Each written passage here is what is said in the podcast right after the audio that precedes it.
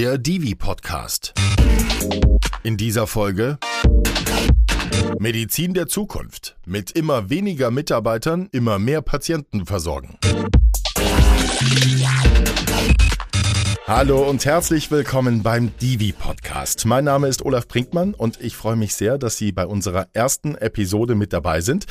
Ich kann Ihnen gleich versprechen, es wird richtig spannend. Sie werden in unserer ersten Staffel jede Menge darüber erfahren, was auf den Intensivstationen los ist und wie Patienten gerade versorgt werden. Es geht um Mediziner und Pflegende am Limit, aber auch um jede Menge kluger Ideen und Chancen. Wir schauen auf Telemedizin, künstliche Intelligenz und Digitalisierung genauso wie auf die Nachwuchsarbeit. Heute habe ich den Präsidenten der Divi zu Gast, Professor Dr. Gernot Marx, Direktor der Klinik für operative Intensivmedizin und Intermediate Care am Universitätsklinikum Aachen. Er setzt sich seit Jahren für die Verbesserung der Arbeitssituation in der Intensivmedizin ein. Mit ihm spreche ich darüber, was es bedeutet, wenn immer weniger Mitarbeiter immer mehr Patienten versorgen müssen und welche Lösungen es dafür gibt. Jetzt sage ich erstmal Hallo, Herr Professor Dr. Marx, schön, dass Sie da sind. Hallo, ich grüße Sie. Herr Professor Marx, nicht alle unsere Hörerinnen und Hörer kommen aus dem medizinischen Bereich. Deshalb lassen Sie uns bitte erstmal kurz klären, was ist Telemedizin bzw. wie kommt sie in der Intensivmedizin zum Einsatz? Ja, Telemedizin ist keine neue Medizin, sondern sie vermittelt Expertise rund um die Uhr, also 24 Stunden sieben, wie wir so schön sagen, mhm. und ist völlig raumunabhängig. Das heißt, eine Expertin, ein Experte kann irgendwo in Deutschland oder auch in Europa oder gar in der Welt sein und über audiovisuelle Verbindungen dann entsprechend sich mit einem anderen Krankenhaus zum Beispiel verbinden und dort dann eine Kommunikation durchführen, ein Gespräch, aber eben auch, so ist das in der Intensivmedizin, dann wirklich eine Visite gemeinsam durchführen. Das heißt also, man hat dann den Blick auf den Patienten, man sieht die Daten auch und kann quasi genau wie auf einer normalen Visite physikalisch dann mit den Kolleginnen und Kollegen den Fall besprechen. Mhm. Und man kann den Patienten nicht anfassen, aber ansonsten ist es eigentlich quasi, als wenn man auch am Bett selbst stehen würde.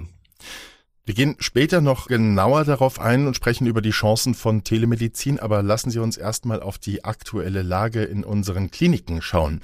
Wie viele Patienten werden denn pro Jahr überhaupt auf Deutschlands Intensivstationen behandelt? Also etwa zwei Millionen, was ja doch eine sehr hohe Anzahl ist, mhm. zwei Millionen Patientinnen und Patienten werden jedes Jahr in Deutschland intensivmedizinisch betreut und behandelt. Gibt es da Tendenzen, wohin die Richtung geht? Werden das mehr, werden das weniger? Was beobachten Sie da? Es ist etwas schwierig zu beantworten angesichts der augenblicklichen Pandemiesituation. Mhm. Das hat natürlich schon auf der einen Seite zu einer sehr hohen Intensität, gerade in den sogenannten Corona-Wellen ja geführt, gerade ja auch auf unseren Stationen. Hm. Andererseits hatten wir wegen der Pandemie dann weniger Aufnahmen von Bürgerinnen und Bürgern mit anderen Erkrankungen, sodass ich im Moment eigentlich davon ausgehe, dass es in etwa die gleiche Zahl ist. Perspektivisch gesehen gehen wir aber davon aus, dass die Zahl eher steigen wird weil wir werden ja immer älter, was ja primär erstmal eine positive Nachricht ist. Allerdings werden nicht alle gesund älter und wir gehen von einer steigenden sogenannten Komorbidität aus. Und das wiederum bedeutet, dass wir auch mit mehr Patientinnen und Patienten in der Zukunft rechnen. Mhm. Und die Zahl der Intensivbetten geht ja zurück. Warum ist das so? Nun, grundsätzlich muss man sagen, ist in Deutschland ja nach wie vor, auch im internationalen Vergleich, haben wir ja doch recht umfängliche Kapazitäten, was gut ist. Die Zahl ist äh, richtig, ist zurückgegangen in den letzten Monaten und auch letzten zwei Jahren letztendlich oder anderthalb Jahren. Das liegt daran, dass wir schon vor der Pandemie existierenden Personalmangel hatten, gerade im Bereich der Pflege, mhm. der sich durch die Pandemie nochmal deutlich verschärft hat, sodass wir wirklich im Moment gerade akuten Personalmangel haben, was auch dazu führt, dass wir weniger Betten betreiben im Moment als ähm, äh, vor der Pandemie in, in vielen Standorten. Und das ist wirklich schon ein akutes Problem gerade. Das heißt nicht, dass die Patienten nicht gut versorgt sind. Die, die auf den Betten versorgt sind, haben eben auch eine auch definierte Anzahl von Pflegekräften respektive Ärzten. Aber das bedeutet, dass wir dann zum Beispiel planbare Operationen länger hinauszögern müssen, und Menschen zum Beispiel eben auf diese Operation länger warten müssen. Also zum Beispiel große Herzoperationen. Und das ist natürlich schon ein Problem, weil wenn dann die Wartezeit zu lange ist, besteht immer so eine gewisse Gefahr, dass sich der Ausgangszustand der Patienten verschlechtern kann. Hm. Und für die Mediziner und die Pflegenden heißt das aber trotzdem auch Arbeiten am Limit, oder?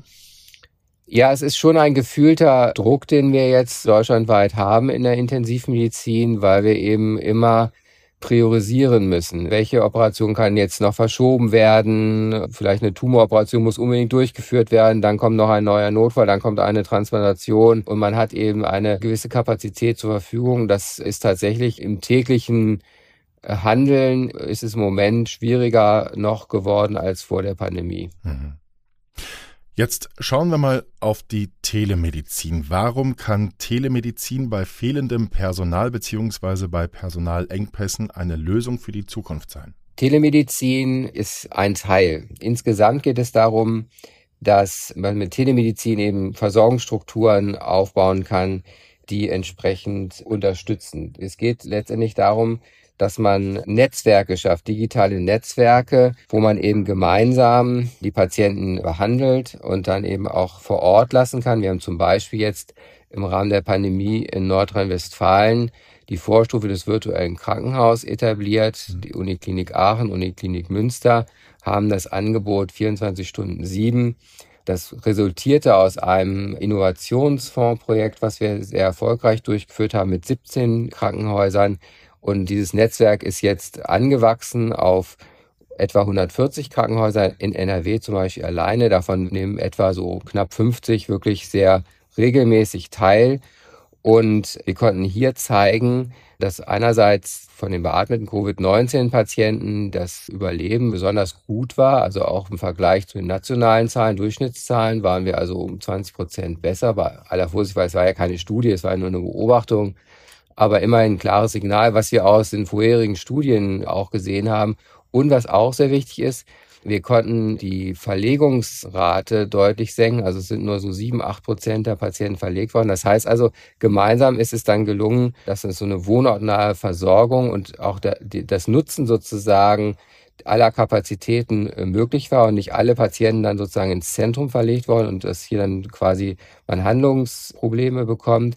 Auf der anderen Seite, wenn ein Patient zum Beispiel so eine ECMO-Therapie benötigt, hat man das sehr früh erkannt. Man kann die ECMO-Teams dann gezielt dorthin senden und kann sehr zeitlich adäquat die Patienten dann tatsächlich ins Zentrum überführen. Also wirklich so eine, je nachdem wie der Bedarf, wirklich eine bedarfsadaptierte Versorgung hier äh, gestalten. Und ich nenne das immer gerne auch so ein lebendiges Qualitätsnetzwerk, weil man einfach gemeinsam äh, dann eben auch mit den elektronischen Fallakten, den Datenaustausch natürlich alles unter Datenschutz und Datensicherheitsaspekten äh, entsprechend dann wirklich die notwendige Expertise zum Patienten bringt. Mhm. Herr Professor Max, Sie haben jetzt schon beschrieben, wie die Telemedizin sich in der Corona-Pandemie bewiesen hat. In welchen anderen Szenarien wäre denn die Telemedizin auch noch besonders hilfreich? Meines Erachtens ist es zentraler Bestandteil einer so ja, Rapid Response vielleicht so auf Neudeutsch gegenüber den Krisen unserer Zeit. Also nicht nur Pandemie, sondern Naturkatastrophen, Terror, Krieg und die vorhandenen hohen Anforderungen an die Intensivmedizin benötigt einfach, dass wir hier auch telemedizinisch unterstützen. Mhm. Und es eignet sich eben besonders, weil Intensivmedizin ist ein sehr daten- und parameterbasiertes Feld. Und gerade so in der stationären Versorgung eignet sich das hier dann eben im besonderen Maße. Man kann eben sehr schön gemeinsam die verschiedenen Standpunkte diskutieren. Man hat quasi eine integrierte äh, Zweitmeinung. Man kann ja eben dann sehr effiziente Ressourcen äh, nutzen. Und man kann aber auch wirklich sehen, ob der Patient eben ein besseres Outcome oder hat oder nicht. Also das ist jetzt nicht nur, dass man eben miteinander spricht, sondern man dokumentiert ja auch. Und eine große Hoffnung, die ich habe, dass wir auch darüber letztendlich es erreichen, dass wir eine effiziente Nachsorge und auch eine Qualitätserfassung in der Nachsorge dann uns äh, errichten um dann eben auch endlich mal Langzeitergebnisse zu kennen, weil da haben wir noch ganz viel Fragezeichen. Und ich glaube, gerade wenn wir so wissen, nicht nur finanziell ja hohe Ressourcen, sondern ja auch von den Menschen, die die Intensivmedizin machen. Und das ist, glaube ich, sehr wichtig, dass wir auch sehen, was kommt am Ende für die initial erfolgreich behandelten Patienten dann nach einem halben Jahr, nach einem Jahr, wo stehen die, was brauchen die vielleicht auch noch zusätzlich an Strukturen und an Unterstützung, um dann wieder ins normale Leben zurückzukommen. Weil das ist ja eigentlich so unser Ziel, zurück ins Leben. Können Sie mal einen konkreten Fall schildern oder konstruieren, dass wir daran mal hören, wie das funktioniert, vom Ablauf her auch? Ja, wir haben zum Beispiel einen Patienten, der in einem peripheren Haus eine Sepsis erleidet und dann wird eine entsprechende telemedizinische Visite also das kann man, wir machen das mit den Häusern eigentlich immer so regelmäßig, jeden Tag eine gewisse Zeit, aber dann eben auch äh, on demand. Da kann man so über eine Plattform dann sozusagen bekommt innerhalb von 30 Minuten dann eine Telemedizinvisite. Dann schaut man sich dort gemeinsam den Patienten an. Man hat über eine elektronische Fallakte auch die Daten zur Verfügung.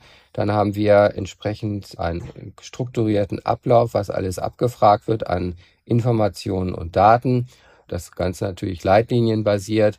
Da wird eben immer nichts vergessen. Das ist ein ganz wichtiger Punkt. Da werden entsprechend dann die Daten abgefragt.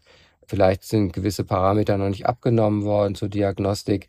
Dann gibt es eben entsprechende diagnostische Hinweise, Blutkulturabnahme, dann welches Antibiotikum äh, man dann äh, nehmen muss, wie, wie man den Kreislauf unterstützt, dass man entsprechend das auch sehr schnell macht, weil wir wissen, das sind dann ja so die überlebenskritischen Punkte und dann eben entsprechend nach sechs respektive zwölf und 24 Stunden die Reevaluierung. Und das kann man eben telemedizinisch äh, sehr gut unterstützen. Wohlgemerkt, es ist ein, im Sinne eines Konsils. Also es ist und bleibt der Patient des Behandlungsteams vor Ort. Und was die telemedizinischen Expertinnen und Experten machen, ist eben sozusagen hier beraten. Hm. In der Technik liegen Chancen, darüber haben wir jetzt ausführlich gesprochen. Wo sind die Risiken? Gibt es da auch welche? Natürlich gibt es auch Risiken. Wir reden ja von Daten, Gesundheitsdaten. Das sind ja sozusagen ja die vielleicht so die zentralsten Daten eines jeden Menschen. Die Gesundheitsdaten respektive natürlich auch die Daten über Erkrankungen. Die gilt es zu schützen. Da muss man sehr genau schauen, wer hat da Zugriff drauf, wo werden die gespeichert, wie ist es vielleicht auch möglich, die Daten für Forschung zu verwenden, ohne dass eine Reidentifizierung passieren kann. Da muss man sich sehr intensiv mit auseinandersetzen, auch mit Zuhilfenahme natürlich von Datenschutzexperten, Datensicherheitsexperten. Mhm. Es ist vielleicht nicht hundertprozentig äh, möglich, eine Reidentifizierung auszuschließen, wobei man sagen muss, wir haben jetzt in einem anderen großen Forschungsprojekt von acht Universitätskliniken von knapp 15.000 beatmeten Intensivpatienten eine solche anonymisierte Datenbank generiert und mit sehr, sehr viel Sorgfalt und auch Genehmigung von allen Regulierungsbehörden das dann durchgeführt. Und an solchen Datenbanken kann man natürlich ganz viele neue Erkenntnisse dann erforschen, Algorithmen entwickeln. Zum Beispiel haben wir jetzt einen Algorithmus, wo man die Sepsis zwölf Stunden bevor sie klinisch evident wird, erkennt, so an Änderungen, was man so an den Monitoren alleine einfach nicht schafft, weil das so ganz feine Änderungen in der Kombination mit verschiedenen Parametern. Und hier, glaube ich, liegt auch noch sehr, sehr viel Potenzial. Nicht nur, dass wir die Versorgung der Patienten weiter äh, garantieren, sondern dass wir die Versorgung eben wirklich mittels dieser neuen Möglichkeiten der Datenanalyse äh, verbessern und mhm. äh, wenn Sie eine Sepsis zwölf Stunden eher erkennen, entsprechend mit Antibiotika und so weiter behandeln, da liegt, das sind natürlich jetzt alles nur das, das muss man auch belegen mit prospektiven Studien. Aber das Potenzial, dass wir hier tatsächlich deutlich mehr Patienten als bisher zurück ins Leben bringen, weil bei der Sepsis sind die Sterblichkeiten so etwa bei einem Drittel nach wie vor. Und hier müssen wir besser werden und hier liegt in den Daten wirklich ein großer äh, ein großes Potenzial. Also Datenschutz ist wichtig, aber den Datenschatz sollte man auch nicht äh, den Patienten den Möglichkeiten vorenthalten. Und hier gilt es eben entsprechend immer einen verantwortungsvollen Umgang natürlich, aber den dann auch zu nutzen. Hm. Wenn Sie da jetzt von solchen Algorithmen sprechen, dann sprechen Sie ja vermutlich von KI, von künstlicher Intelligenz. Welche Rolle spielt die bei dem Ganzen? Ja, eine sehr große. Mit künstlicher Intelligenz kann man dann eben das sind wirklich so kleine, kleine Änderungen äh, der einzelnen Daten im zeitlichen Verlauf. Das, das können nur wirklich Computer machen. Und ich hatte Ihnen ja dieses Beispiel genannt mit diesen 15.000 Datensätzen. Mhm. Da braucht man dann wirklich auch High-Performance Computer, wie man so schön sagt, HPC, um dann diese Algorithmen zu entwickeln, durchzurechnen. Aber sie bekommen dann am Ende ein Produkt, eine Software ist das dann ja letztendlich, die sie wieder auf jedem handelsüblichen PC, also auch am Patienten auf den Intensivstationen anwenden können und entsprechend hier dann in der Zukunft, wie gesagt, es gilt es noch prospektiv alles natürlich entsprechend zu untersuchen, dann verbesserte Versorgung zu erreichen durch frühere Diagnostik. Also dass wir dann einfach die, die therapeutischen Maßnahmen eher beginnen können, als es dann bisher war. Jetzt sprechen Sie schon von der Zukunft, Herr Professor Marx. Das wollen wir jetzt mal zusammen machen. Wir schauen mal zusammen in die ja, berühmte Glaskugel. Dafür gehen wir ins Jahr 2030. Was sind dann die Herausforderungen in der Intensiv- und Notfallmedizin? Was sehen Sie da? Die Herausforderung ist ähm, die immer größer werdende Schere zwischen dem Bedarf an Intensivmedizin und der Anzahl derjenigen, die Intensivmedizin äh, durchführen. Also alle Berufsgruppen, pflegende Ärzte, Physiotherapeuten, Psychologen, Ergotherapeuten und so weiter. Aber das geht auch über die Intensivmedizin noch hinaus natürlich in die Richtung Notfallmedizin. Und ähm, ich sehe es hier ein wirklich sehr eine zwingende Notwendigkeit, dass wir jetzt in den äh, Jahren jetzt alles daran tun, um die Möglichkeiten, die uns Technologie äh, ermöglicht, nutzen, mhm. um die personellen Ressourcen möglichst gut zum Patienten zu bringen und eben Erleichterungen, Entlastungen zu schaffen, zum Beispiel auch durch robotische Assistenz oder eben smarte Applikationen, Prozessunterstützung.